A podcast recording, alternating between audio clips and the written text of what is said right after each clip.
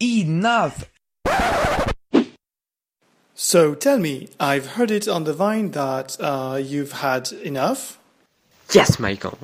Enough. First of all, footballers are paid too much. For fuck's sake, they get millions to run after a ball while some people work hard all their lives to get a misery salary.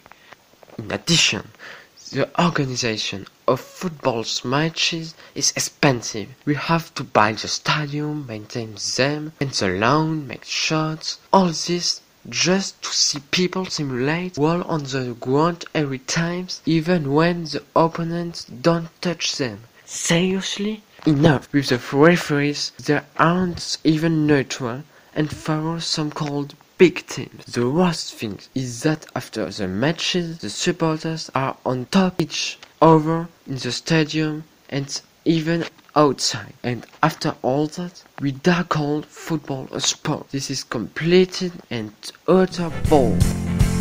Put that in your pipe and smoke it.